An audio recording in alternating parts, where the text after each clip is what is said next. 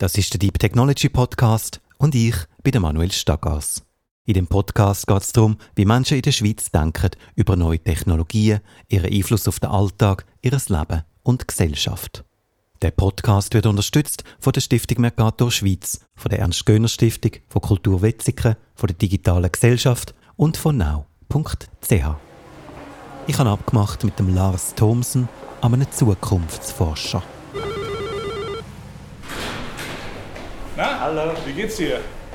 Mein Name ist Lars Thomsen, ich bin Zukunftsforscher, hauptsächlich im Bereich Arbeit, Energie, Technologie, aber auch ähm, Werten und äh, gesellschaftlichen Fragestellungen.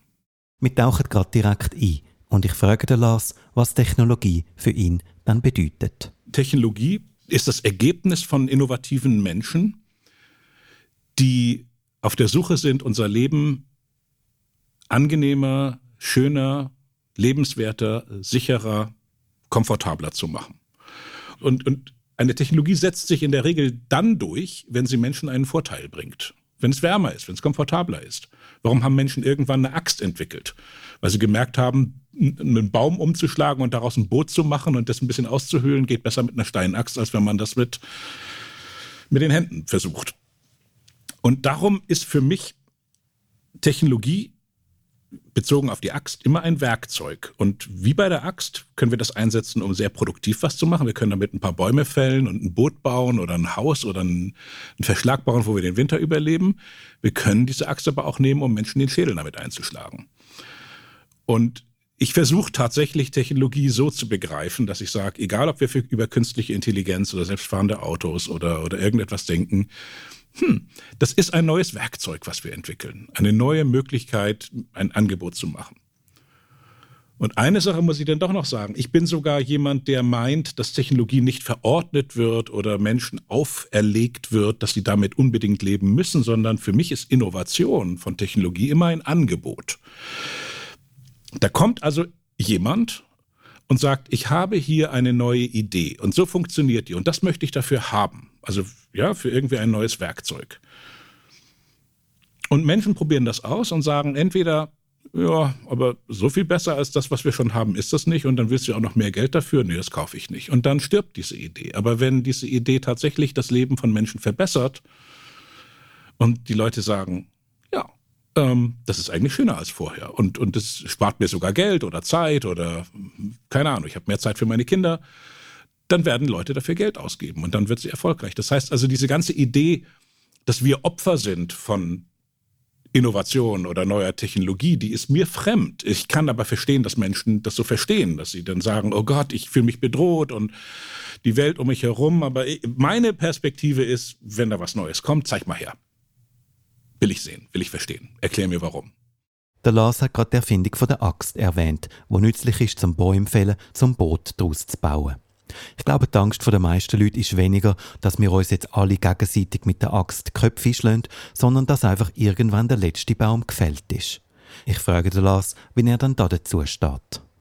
Ich verstehe die Angst, aber das ist kein Showstopper in dem Sinne, dass wir sagen, deswegen negieren wir oder verteufeln wir Technologie, sondern das ist tatsächlich dieses Thema, diese Leitplanken oder Rahmenbedingungen, die sich eine Gesellschaft selbst, also der Regulator oder die Regierung oder wer auch immer die Leitplanken macht, ähm, schaffen muss. Darum bin ich eben auch der Meinung, dass eine Demokratie oder eine wie auch immer geortet, geartete äh, Form, dass eine Gesellschaft Konventionen für sich selber findet, die auf Vernunft, auf Ethik, auf Werten basiert, sehr wichtig ist. Wir können Technologie nicht unreguliert ähm, in die Welt lassen.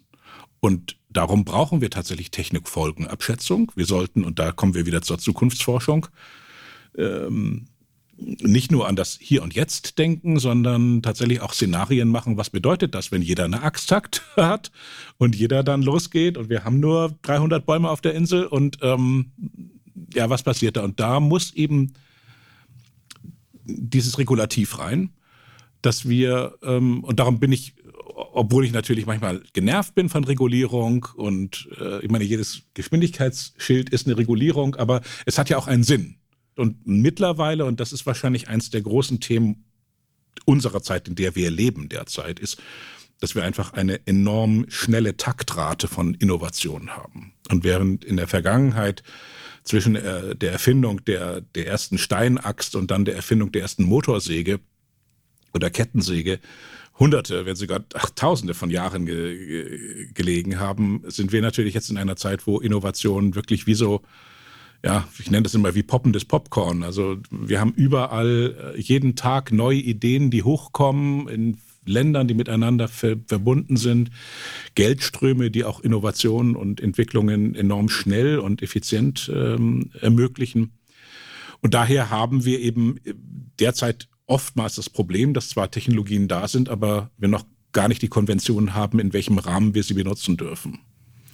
Und das führt dann zum Teil zu Exzessen. Geht's dir? Ja. Zum Beispiel? Überall. Ich meine, Finanzkrise 2008 oder jetzt. Äh, wir haben, was künstliche Intelligenz angeht, einige Felder, ähm, an denen noch keine richtige Regulierung ist. Wir, wir, wissen noch nicht genau, wie wir mit Persönlichkeitsrechten und Daten umgehen, die jeder Mensch automatisch erzeugt durch die Muster, die er im Leben macht, über das, was er spricht, mit wem er spricht, äh, was er konsumiert, wie er denkt.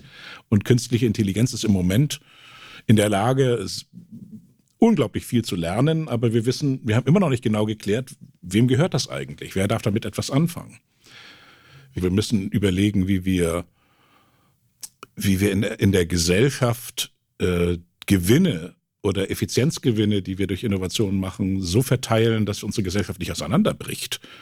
Also mal ganz einfach gesprochen, ähm, wenn jetzt die nächste Welle der Robotik kommt, ähm, dann wird es Firmen geben, die sagen, wir können so viel machen wie eine Firma mit tausend Leuten, aber wir brauchen nur fünf.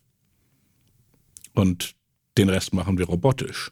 Und die wird unglaublich viel Geld verdienen, nämlich so viel, wie eine Firma vorher mit 1000 Leuten verdient hat, die aber denen jeden Monat ein Gehalt gezahlt hat und Steuern bezahlt haben. Und der Witz ist, wenn man das wirklich mal aus einer volkswirtschaftlichen Betrachtung sieht, kann das sogar gar nicht im Sinne eines Staates sein.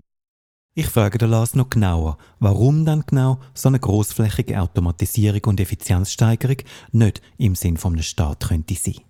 Der Staat finanziert sich durch die Einkommensteuern der Menschen, die arbeiten und dafür Geld kriegen. Die Firma, die sagt, wir machen das mit fünf Menschen und 995 Robotern, wir machen mal so eins und eins, die Roboter kriegen kein Gehalt. Die zahlen auch keine Lohnsteuer, die zahlen auch keine Mehrwertsteuer, die zahlen auch keine, zahlen auch nicht in die AHV ein oder, oder keine Miete. Äh, also alles. Äh, also, und, und, man kann die Kosten für sie sogar von der Steuer absetzen. Das heißt also, der, der, Staat hat gar keine Steuereinnahmen mehr. Und äh, theoretisch könnte man sagen, ja, ähm, gut, äh, machen wir so. Diese Firma würde enorm reich werden, wahrscheinlich, weil, ja, nehmen wir mal Schweizer Löhne und chinesische Roboter, die sind, also Schweizer Höhe sind, Löhne sind hoch und chinesische Roboter sind billig.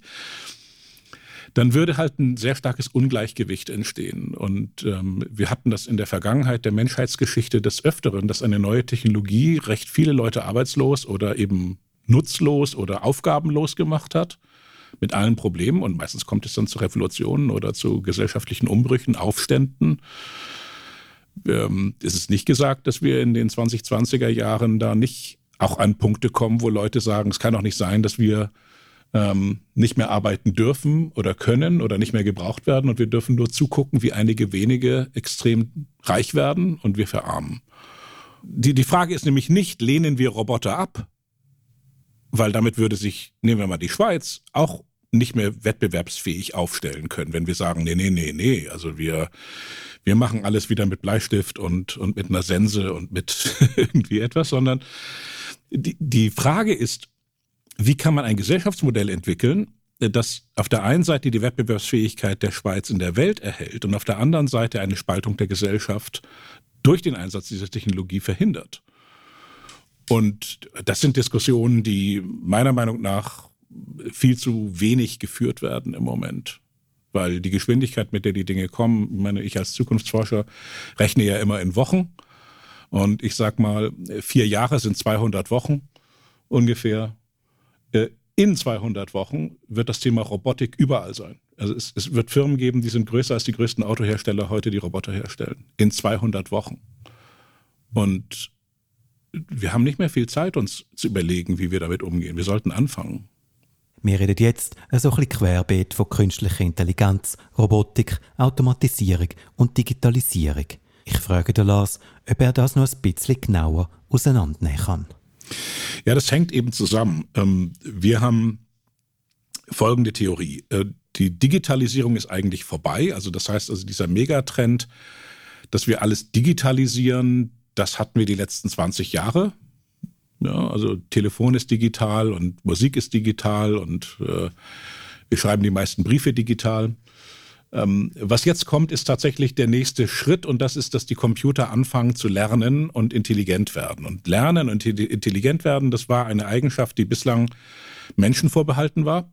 Also Computer konnten nicht lernen, man konnte denen ein Software-Update aufspielen oder man konnte ein neues Programm drauf spielen. Aber sie waren ja nicht in der Lage zu verstehen, was macht der den ganzen Tag und kann ich dem dabei helfen oder kann ich dem Arbeit abnehmen oder kann ich das, was er da tut, effizienter machen. Und das kommt eben, das ist dieser Tipping Point, der die 2020er Jahre prägen wird, dass ähm, künstliche Intelligenz in, in der Lage ist, folgende Dinge zu tun. A, wir werden mit der künstlichen Intelligenz anfangen, im Dialog zu reden. Also wir tippen nicht mehr auf einer Tastatur und gucken, aha, habe ich jetzt die richtigen und muss ich mal zurück und, und muss es absenden, sondern wir fangen an, im Dialog mit Technologie empathisch zu reden. Also während wir in der Küche stehen und Gemüse schnibbeln, äh, sprechen wir mit einem Computer oder einer KI, das ist, ja, und, und, und sagen so, ähm, kannst du mir sagen, was habe ich für Termine morgen und was muss ich vorbereiten? Und dann fängt die an zu erzählen, ja, du triffst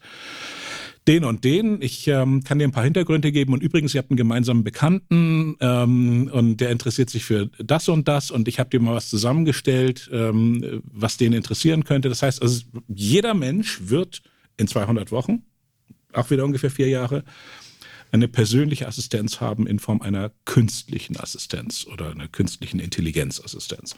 Und wir werden ähm, dann recht schnell ähm, uns fragen, sag mal, haben wir echt noch im Jahr 2020 irgendwie sechs Stunden am Tag mit leicht vorgebückter Haltung vor so einem Computer gesessen und dann mit unseren Drei-Fingersystemen irgendwelche E-Mails hin uns her geschickt. Und ähm, das heißt also, diese Arbeit wird sich durch die künstliche Intelligenz, die Art, wie wir mit, mit Maschinen und, und Nichtmenschen umgehen, verändert sich dramatisch.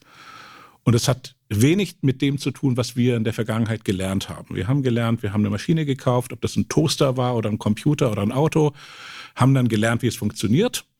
Und diese Maschine wurde mit der Zeit nicht intelligenter. Und es beginnt mit ganz Kleinigkeiten, dass wenn der Toaster den Toast zu dunkel macht, ich dem sage, nee, so mag ich den nicht. Ähm, ich, ich möchte ihn bitte heller haben. Und dass der Toaster dann weiß, wenn ich komme, dann will ich einen helleren Toaster haben. Das ist die winzigste Form der KI.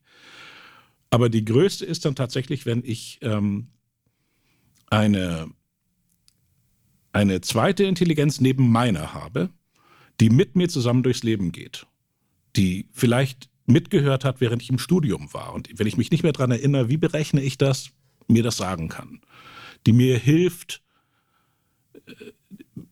mir Dinge zu organisieren. Und ich sage, ich, ich muss nächste Woche nach Frankfurt und die sagen, ja, guck mal, dann kannst du doch da und da vorbeifahren, den und doch noch treffen und, und, und ja, also ich glaube, wir müssen eben differenzieren äh, oder äh, eine differenziertere Betrachtung finden, weil wir häufig in der Diskussion derzeit über künstliche Intelligenz einfach nur diese Schwarz-Weiß-Seitenbetrachtung machen. Die einen sagen, ich finde das toll und die anderen sagen, ich lehne das ab. Aber weder das eine noch das andere ist die richtige Frage. Die richtige Frage ist, in welchem Rahmen macht es Sinn für uns? Als Gesellschaft, als Individuen, als ähm, soziale Wesen. Ähm, und nochmal wieder zurück auf das Thema Werkzeug. Künstliche Intelligenz ist ein Werkzeug. Das ist genauso eine Maschine oder ja, ein bisschen virtueller als jetzt aber als damals die Dampfmaschine erfunden wurde, hatten die Leute nicht Jubelstürme und sagten, juhu, wir haben eine Maschine, die kann viel Kraft erzeugen, sondern damals war die Angst der meisten Menschen. Diese Maschine wird uns allen die Arbeit wegnehmen, weil wir Arbeit verstanden haben als den Einsatz von Muskelkraft. Wir hatten auch fast nur Muskelkraftberufe. Ein Schmied, ein Tischler, äh, ein Landwirt, der, ähm, der seine Felder und seine Tiere, ähm, also Felder bestellen musste und sich um die Tiere kümmern. Und das hatte sehr viel mit physischer Arbeit zu tun. Hätte man denen damals gesagt, ein Großteil der Menschen wird einfach nur an einem Tisch sitzen, den ganzen Tag im Warmen und wird höchstens irgendwie eine Muskelgruppe rund um seine Hände äh, äh, machen. Oder das da oben, genau. Also den, den NAS-Computer da oben, unser neuronales Netz unter der, unter der Schädeldecke nutzen. Das hätten Leute vor 200 Jahren gesagt, du spinnst. Das ist ja, das ist doch keine Arbeit. Man, man konnte sich auch gar nicht vorstellen, dass es Berufe gibt, die sich äh, so ernähren könnten. Und heute sind nur noch vielleicht 12, 15 Prozent der Berufe wirklich mit Muskelkraft äh, äh, verbunden und anders. Und ich glaube, ein ähnlicher Schritt, auch wenn wir uns ihn im Moment sehr schwer vorstellen können, steht uns eben jetzt bevor. Und ich rede nicht von in 100 Jahren und die Kinder meiner Kinder. Nein, ich rede auch mein Leben, nicht nur das meiner Tochter. Arbeit hat man früher definiert als Muskelkraft und heute eher als Denkleistung. Wenn jetzt aber Maschinen alles Denken für uns übernehmen, nimmt mich Wunder, was dann überhaupt noch Arbeit sein wird. Ja, die Frage kann ich leider gar nicht 100% genau beantworten, weil das ist eben ein gesellschaftlicher Lernprozess. Genauso wie wir ähm, bei großen Umbrüchen oder technologischen Erfindungen, Dampfmaschine ist immer ein gutes Beispiel, ja auch erstmal neu regeln mussten, müssen, wie, wie, wie regeln wir überhaupt Arbeitsverhältnisse? Wie, welche Jobs gibt es eigentlich? Wer besitzt eine Maschine und wer braucht Menschen, die Maschinen zu bedienen? Und wie regeln wir die, die Stunden, die notwendig sind und die bezahlt werden müssen? Und wir haben derzeit tatsächlich noch kein 100% klares Bild, wie Arbeit in Zukunft aussieht. Aber ich mache mal zwei, drei Thesen. Die eine These ist, wir glauben, dass wir schon in den 30er Jahren nicht mehr Arbeitszeit mit einem Stundenbudget pro Woche beschreiben. Also so wie wir heute sagen, wir haben da eine 42-Stunden-Woche oder eine 38-Stunden-Woche oder sowas. Das war eine Erfindung, die mit der Dampfmaschine kam, weil vorher, wenn man einen Landwirt oder jemanden, der eine, eine auf einer Alp gearbeitet hat, gefragt hat, wie viele Stunden pro Woche arbeitest du? Dann sagte er, ja, im Winter nicht so viel, aber im Sommer dann, bis die Sonne untergeht. Also der hatte keine Stundenwoche. Und ähm, mit der Dampfmaschine haben wir das sehr stark in ein Korsett gemacht. Wir haben ja in einem gesellschaftlichen Prozess zwischen Arbeitgebern, Arbeitnehmern und Gewerkschaften geklärt, okay, was ist noch gesund und wie viel Freizeit braucht man. Und wir merken ja heute schon, dass ich meine, mit vielen Leuten, mit denen ich spreche, kann man gar nicht mehr ganz genau sagen, ähm, wie viele Stunden man wirklich arbeitet. Man kann zwar Anwesenheit an einem Schreibtisch messen, aber viele von uns haben doch eine gute Idee morgens unter der Dusche und äh, die war vielleicht schon den Arbeitstag wert. Wenn man dann einfach zwei, drei Telefonate macht, könnte man eigentlich rauf auf den See und, und ein bisschen segeln gehen. Ich persönlich, ich habe manche Wochen, wenn ich dann wirklich gucke, was habe ich, ich resümiere, was war wirklich wertvoll, was ich gemacht habe. Und manchmal ist es nur ein einziges Gespräch. Also es ist nur ein, ein Gespräch am Telefon oder, oder persönlich, wo man mit jemandem auf eine neue Idee kommt oder man gibt jemandem eine neue Idee oder man fängt ein gemeinsames Projekt an oder man sagt, oh, wir finden da etwas, das macht wirklich Sinn. So. Und darum glaube ich ganz sicher, dass wir an einer kompletten Neudefinition dessen stehen, was wir unter Arbeit verstehen. Mhm.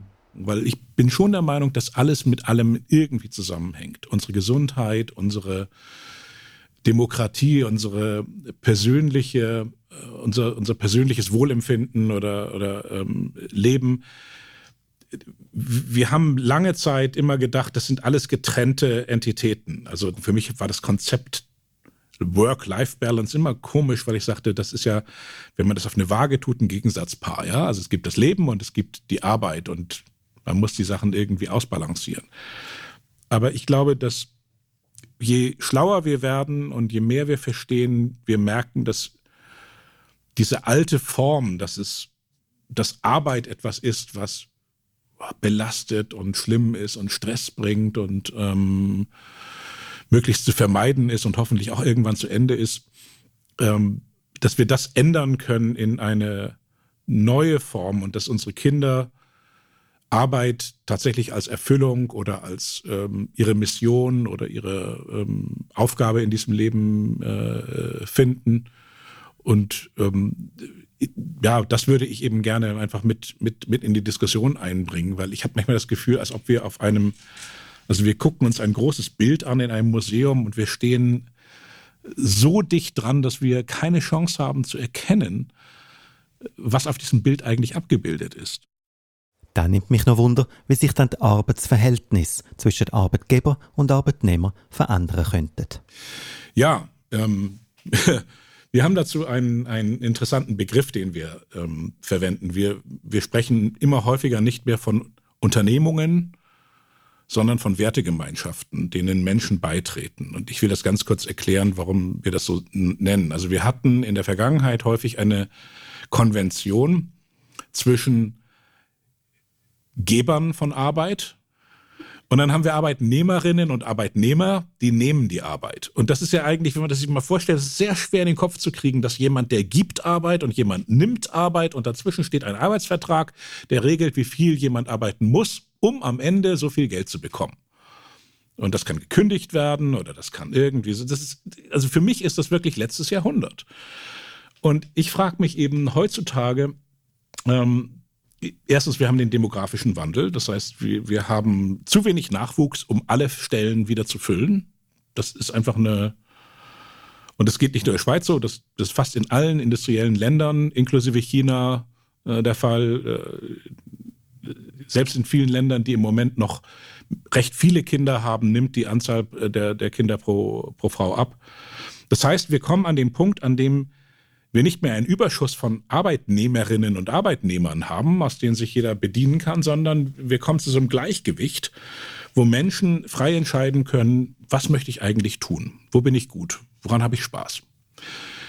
Und wenn man im Freizeitbereich sich das mal anguckt, ähm, dann läuft es ja so. Wir hatten jetzt Corona, wir haben viel zu viel zu Hause gesessen und wir haben den guten Vorsatz, wenn es wieder aufgeht, dann möchte ich mehr Zeit, ich möchte nicht so viel zu Hause sitzen und Fernsehen, ich möchte raus und ich möchte vielleicht einem Club beitreten oder einem Verein.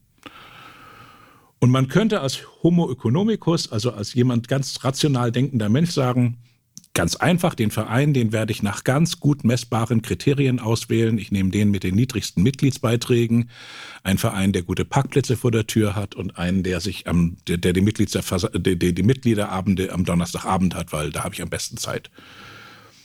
Und dann könnte man ja alle Vereine mal anschreiben, die bei, bei, einem in der Gemeinde oder in der näheren Umgebung sind und fragen, wie hoch sind die Mitgliedsbeiträge, habt ihr Parkplätze und wann trefft ihr euch? Und dann würde man sehen, aha, da gibt es einen Verein Nummer drei, da gehe ich hin. Machen wir aber nicht. Was machen wir? Wir gehen zum Tag der offenen Tür und gucken uns die Menschen an, die dort Mitglied sind. Was für Ideen die haben, welche Haltung die haben, welche Werte die haben, welche Ziele sie haben und wie die Menschen mit einem umgehen. Und wenn man an, nach dem, an dem Tag der offenen Tür dann das Gefühl hat, oh, ich würde so gerne zu dieser Gemeinschaft gehören, weil das sind so nette Leute, die haben so tolle Ziele, mit denen ich mich identifizieren kann. Die geben mir das Gefühl, dass sie mich anerkennen und wertschätzen, weil sie sagen, Lars, oh, so wie du bist, wenn du dabei bist, das wäre noch toller. Dann ist mir das völlig egal, wie hoch die Mitgliedsbeiträge sind, ob die Parkplätze vor der Tür haben oder ob die sich am Donnerstag treffen, dann trete ich diesem Verein bei. Und wenn man das mal auf, auf Arbeitgeber überträgt. Es wird immer mehr der Fall sein, dass Menschen sich sehr aktiv aussuchen, welchen Wertegemeinschaften sie beitreten. Also ähm, und darum halte ich das für so wichtig, ein Unternehmen nicht nur äh, mit materiellen Dingen attraktiv zu machen, dass man sagt, wir zahlen gutes Gehalt und jeder kriegt einen Firmenwagen, sondern äh, dass man sagt, okay, dafür stehen wir. Das sind tatsächlich so gehen wir miteinander um, so gehen wir mit unserer Umwelt um, so gehen, das sind unsere Ziele.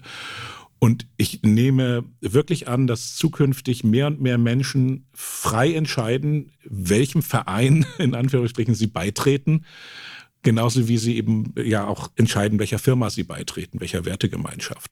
Ich frage den Lars, ob die Szenarien, die er da entwirft, für alle gelten könnten oder nur für ein paar wenige Privilegierte also ich meine, man muss sich einfach mal klar machen, privilegiert sein für mich heißt, dass man auch glücklich sein darf, dass man in einer Gesellschaft und in einer Zeit lebt, in der man das machen könnte. Also ich denke, ich könnte, hätte meinen Job vor 100 Jahren niemals machen können. Ich weiß nicht, was aus mir geworden wäre. Keine Ahnung.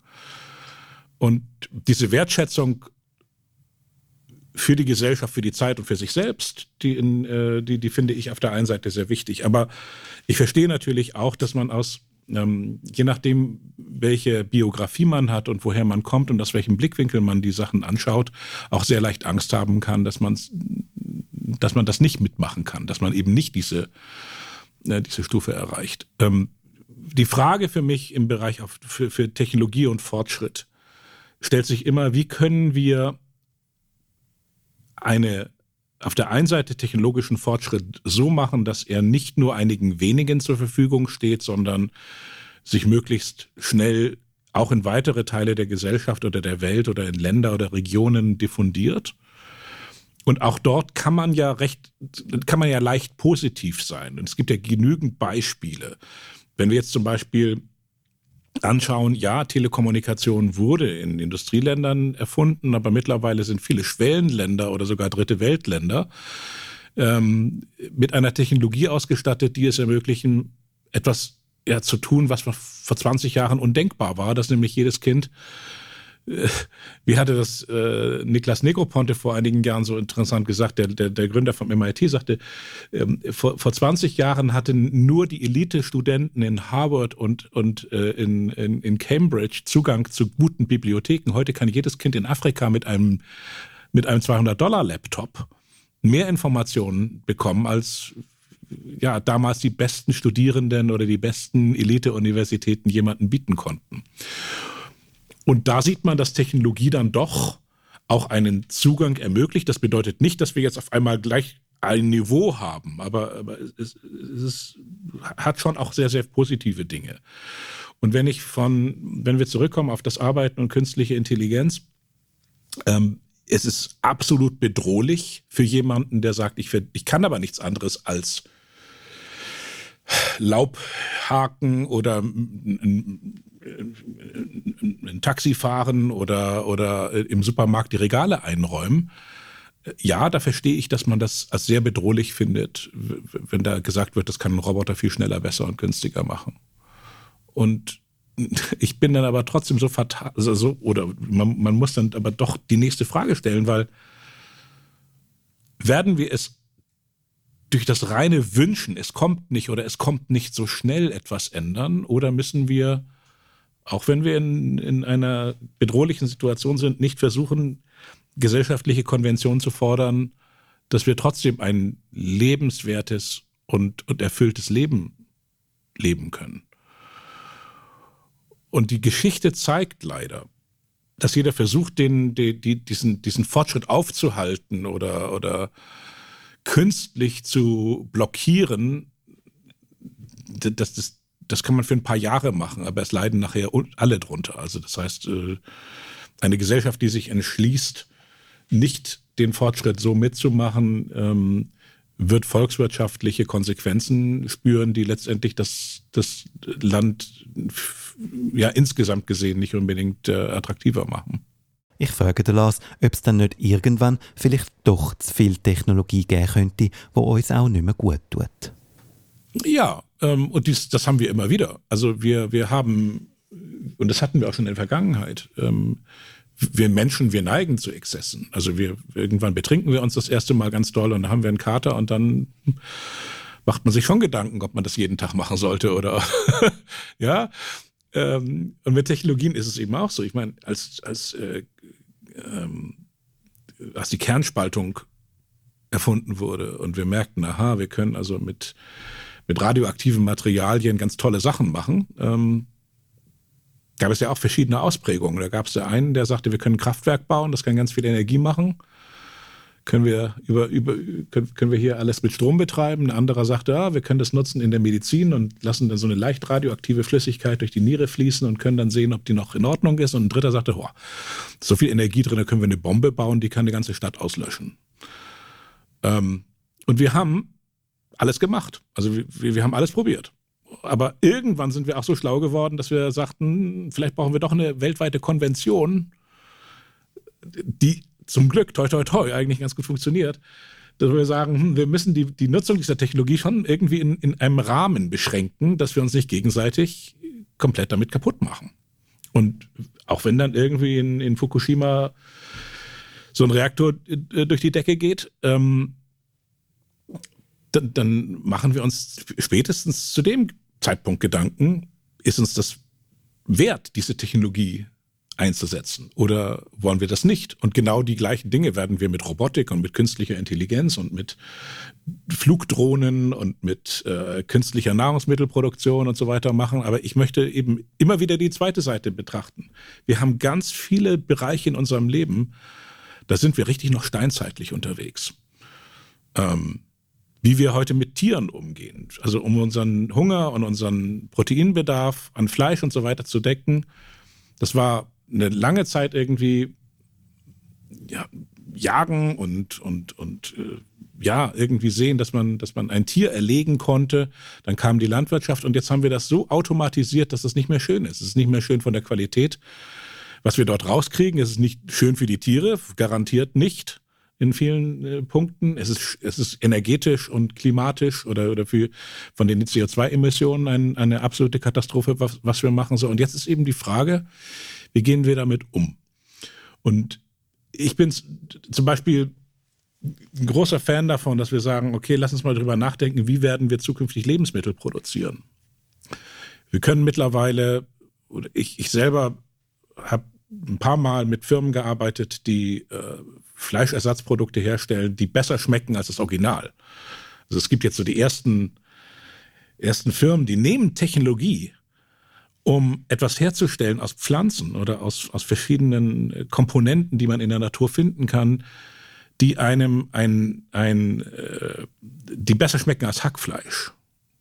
Also man beißt rein und sagt, so lecker war das noch nie. Also da, da ist kein Nebengeschmack, da ist nicht so viel Fett drin, ist leichter verdauerlich und es schmeckt besser an dem Blindtest. Also ich werde den Namen der Firma nicht nennen, aber es gibt eine Firma in den USA, die hat sich auf die Fahnen geschrieben, äh, den besten Burger herzustellen, den man macht. Und die machen Blindtests mit zehn, von zehn Personen, die vorher sagen, sie würden nie einen vegetarischen Burger essen, sagen acht.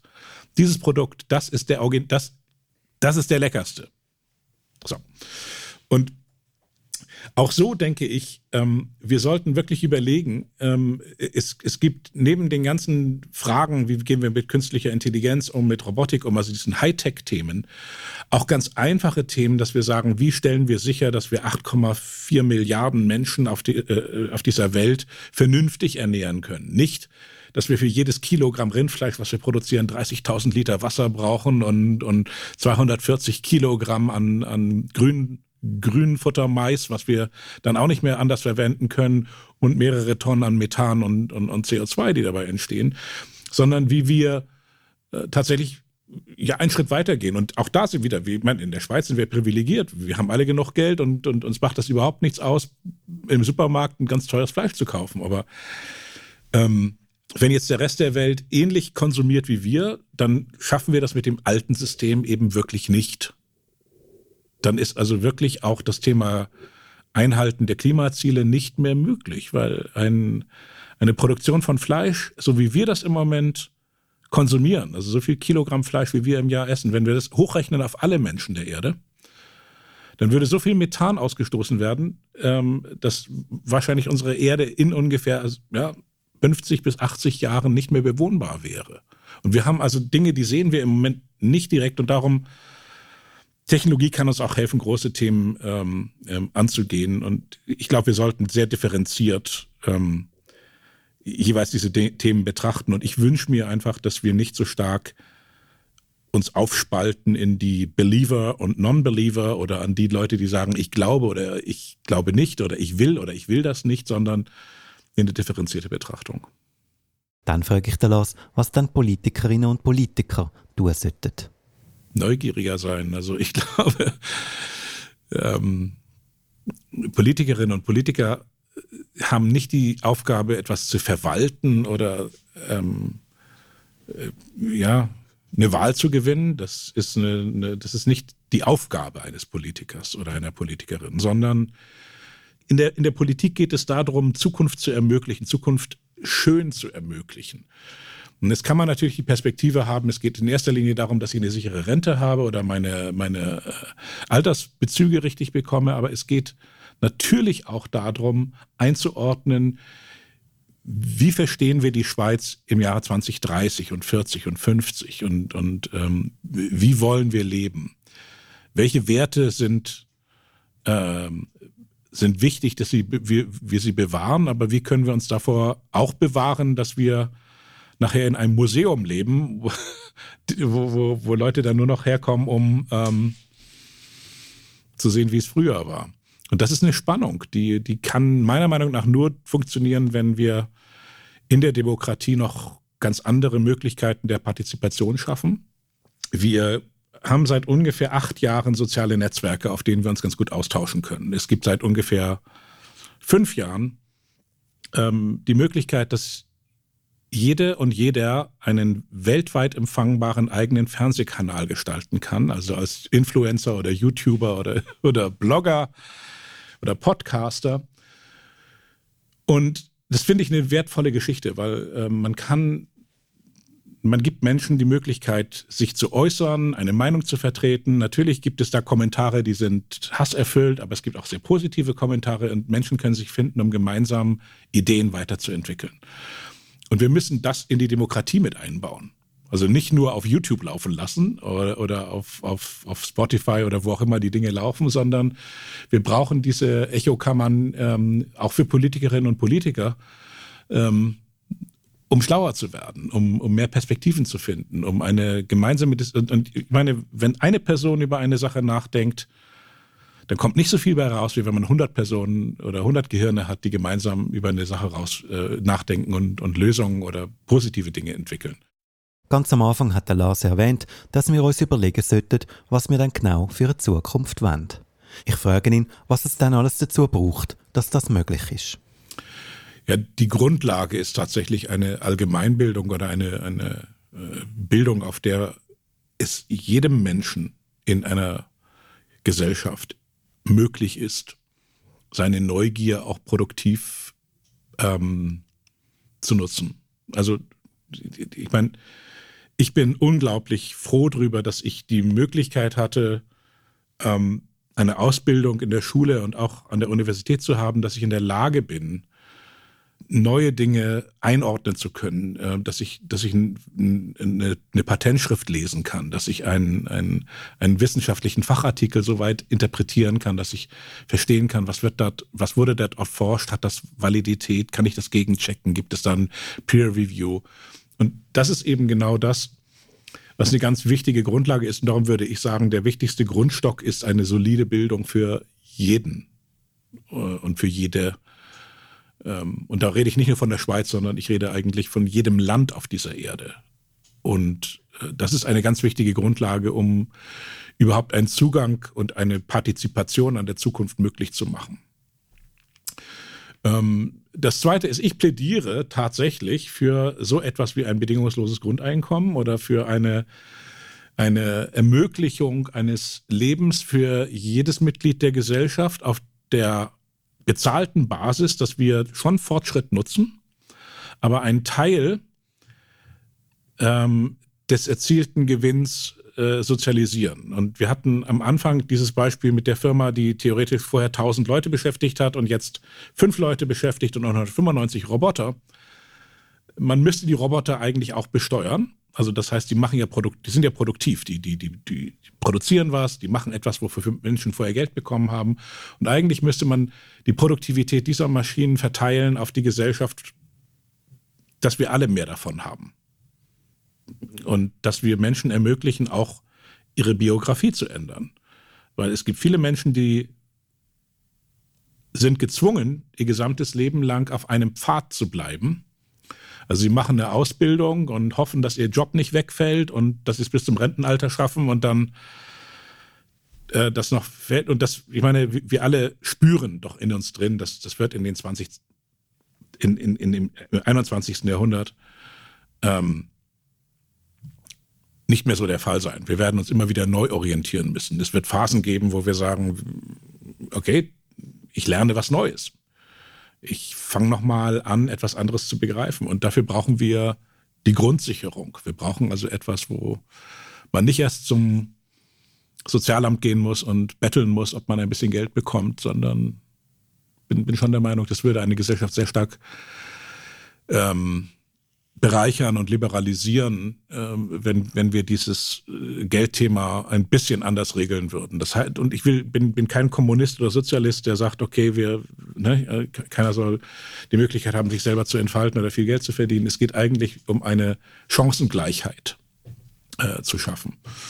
Und das Zweite äh, ist äh, tatsächlich, es geht in Zukunft, und das vergessen wir bei der Diskussion um Technologie häufig, um diese menschlichen Werte, die ja nicht sich ändern. Wir alle Menschen, wir brauchen, um glücklich zu sein, brauchen wir Anerkennung. Wir brauchen ein soziales Netzwerk. Wir brauchen eine Aufgabe. Wir brauchen ein, wir brauchen die, die Möglichkeit, auch auf, auf etwas mal stolz sein zu können, was wir erreicht haben. Also niemand kann ein Leben leben, wo er immer jeden Tag das Gefühl hat, ich bin nichts wert, niemand braucht mich, alle mögen mich nicht, irgendetwas. Und ähm, ich selber bin immer anfällig dafür, weil ich, ich finde Technik, Technik toll. Das hat man, glaube ich, jetzt in diesem Podcast schon gemerkt. Aber ich merke natürlich auch, wie wichtig das ist, ähm, dass Menschen ein sinnvolles und lebenswertes Leben mit einer, äh, äh, mit einer Anerkennung, einer Liebe und einer Aufmerksamkeit äh, zu leben, die jeder Mensch einfach braucht, um nicht zynisch zu werden, um nicht depressiv zu werden, um nicht äh, auszuflippen. Und das wird eine ganz neue Aufgabe für unsere Gesellschaft sein, weil wir haben bisher gesagt, ach, das machst du mal da, also das machst du, also entweder kriegst du eine Anerkennung im Beruf oder du machst es in der Freizeit und, und, und so weiter. So. Ich, ich glaube, das wird ein Thema werden, über das wir uns sogar politisch über, unter, äh, unterhalten müssen. Wie stellen wir sicher, dass möglichst viele ein schönes Leben haben? Nicht trotz, sondern mit und trotz und, und, und, und weil ähm, wir technischen Fortschritt daneben auch haben. So ein bisschen als Hamsterrad empfindet man das ja manchmal, oder? Das erlebe ich selber. Also Hamsterrad, ich meine, es gibt immer mehr Zeiten, wo ich sage, ich brauche mal eine Auszeit oder ich brauche mal Zeit, um zu reflektieren oder einen Abstand zu gewinnen. Und ähm, aber das ist eben eine Frage, das ist auch eine Einstellungsfrage, wie wir mit umgehen. Wir werden die Geschwindigkeit, mit der unsere Welt sich entwickelt, leider nicht stoppen können. Das ist eine psychologische Geschichte.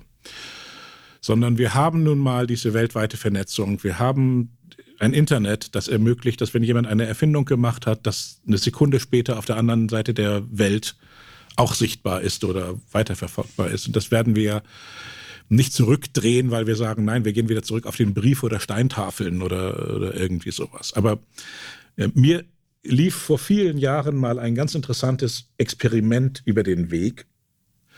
Es geht darum, wie doll Menschen gestresst sind von etwas, was sie nicht beeinflussen können. Man hatte zwei Kontrollgruppen, die man jeweils aufgefordert hat, recht schwierige oder komplizierte Matheaufgaben zu lösen und irgendwelche Sätze zu schreiben, Sätze zu formulieren aus Stichworten, die man gegeben hat. Und die eine Kontrollgruppe oder beide saßen in einem Raum, wo durch ein Fenster ähm, sehr laute Störgeräusche ähm, eingespielt wurden. Also Straßenlärm, Leute, die sich stritten, irgendwelche Dinge, die einen immer wieder abgelenkt haben. Ähm, die eine Kontrollgruppe musste das unter diesem Lärm machen und die andere auch unter dem Lärm, die hatte aber einen Knopf, mit dem sie das abschalten konnte. Also es war vielleicht kein Fenster, sondern ein Lautsprecher. Man, sie hatten einen Knopf, mit dem man das Fenster dann zuschließen konnte. Und das Interessante ist, diese Gruppe, die mit dem Knopf, die hat diese Aufgaben wesentlich besser und konzentrierter lösen können. Aber niemand von denen hat den Knopf benutzt. Weil alleine das Wissen darüber, dass man ja könnte, dass man also nicht Opfer der Umstände war, sondern es aktiv beeinflussen konnte, hat ihm die Ruhe gegeben, das auszuklammern und ähm, ja, äh, das auszublenden. Und mir zeigt das eigentlich so, ich glaube, wir müssen eben auch uns überlegen, ähm, wir können zwar da, darüber klagen und sagen, oh, die Welt ist so schnell geworden und ich mag das nicht und ich leide darunter so doll. Oder wir nehmen uns tatsächlich diese, oder wir lernen damit umzugehen und finden die Freiräume, finden die richtigen Bezugsräume auch von Menschen und Gruppen, die, in denen wir uns ähm, ähm, wohlfühlen, um dann auch wieder einen Schritt zurückzumachen und vielleicht uns auch mal zu vergeben, dass wir nicht jeden Trend mitmachen müssen. Und ähm, Das ist in meiner Arbeit sogar das Schwierigste. Äh, also wir hätten so viele tolle Themen, in die es sich lohnen würde, reinzugucken und wir beschränken uns auf nur 21 Trends, die wir verfolgen. Und ähm, ich glaube, es gibt mehr als dreimal so viele, die eigentlich interessant wären. Und das ist eben auch ähm, etwas, was man lernen muss. Und ganz zum Schluss nimmt mich der Wunder, was der Lars dann für einen Wunsch hat für seine Zukunft. Was da kommt, ist so enorm, dass wir besser anfangen, mit den Themen uns auseinanderzusetzen. Und zwar auf einer produktiven Art und Weise. Das ist auch ein Wunsch.